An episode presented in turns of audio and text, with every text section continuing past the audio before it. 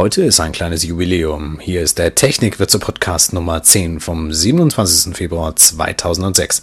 Mein Name ist David Maceski. Herzlich willkommen.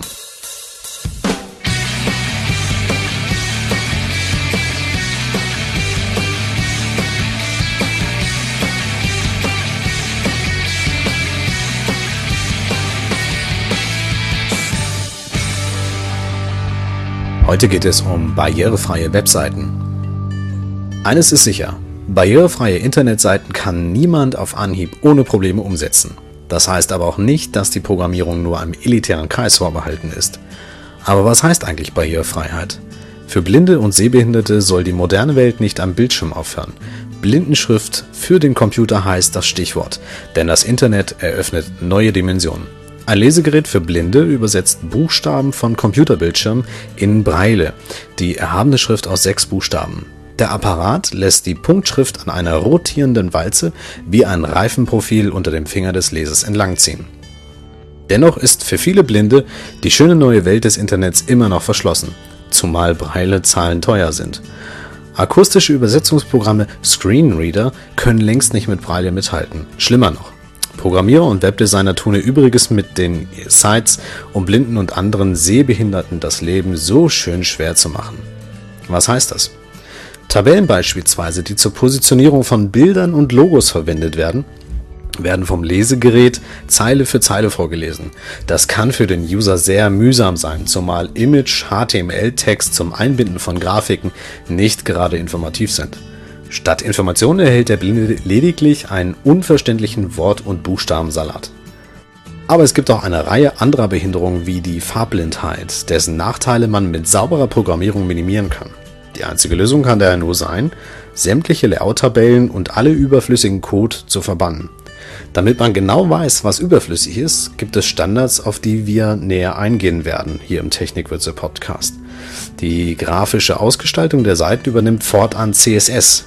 Die nötige Informationen zur Anwendung stehen auf der Webseite max.de. Die einzige Lösung kann daher nur sein, sämtliche Layout-Tabellen und alle überflüssigen Code verbannen wir.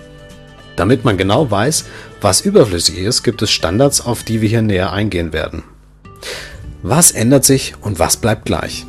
Die Arbeits- und Herangehenweise bei der Programmierung von barrierefreien und validen Webseiten wird eine andere sein. Es ist mehr Know-how notwendig. Logisches Umdenken ist gefragt.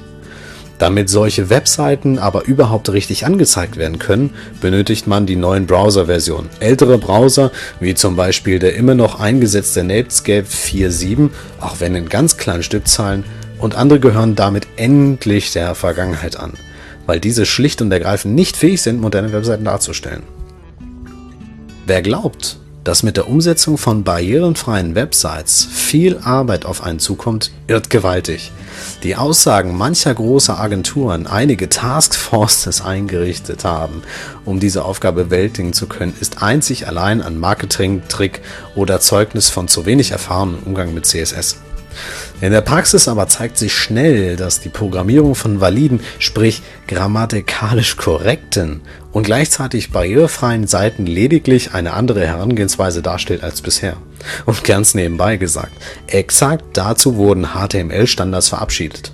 Regeln, an die man sich als Webdesigner halten sollte, sind nun wirklich nichts Neues. Vielmehr sollten Designer dankbar sein, dass Browser in der Regel auch mit wüsterem Code, der sogenannten HTML-Suppe, bislang immer klargekommen sind. Im Übrigen gibt es genügend Werkzeuge, welche uns Webleute bei der Entwicklung barrierefreier Sites unterstützen. Seit dem Inkrafttreten des Gesetzes zur Gleichstellung behinderten Menschen ist Barrierefreiheit nicht mehr nur eine nette Geste, sondern für öffentliche Anbieter Pflicht. Ab dem 1. August 2002 müssen alle Seiten, die von Bundesbehörden ins Netz gestellt werden, bestimmte Kriterien an die Barrierefreiheit genügen. Entsprechende Gesetze und Verordnungen auf Landes- und kommunaler Ebene sind in Vorbereitung und werden sich an die Vergaben der barrierefreie Informationstechnikverordnung BTV anlehnen.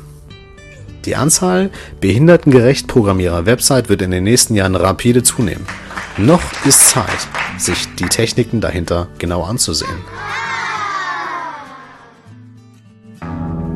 Mucke.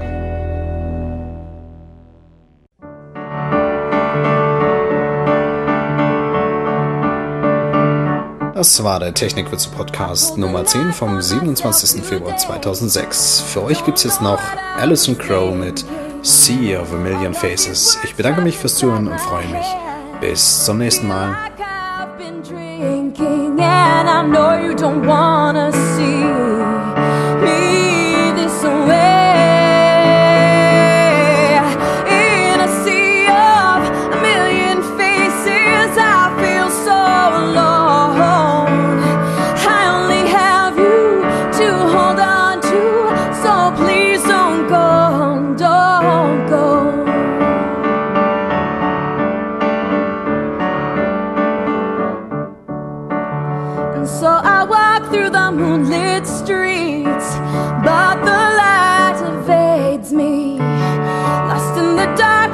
happened last night.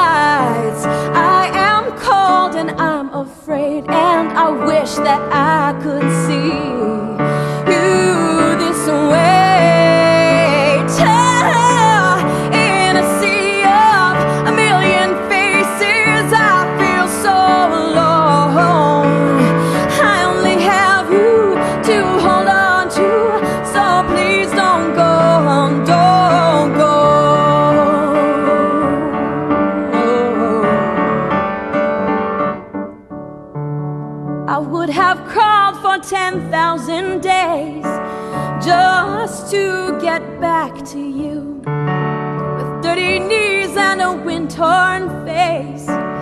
Don't know what I am supposed to do, and I don't ever want to see you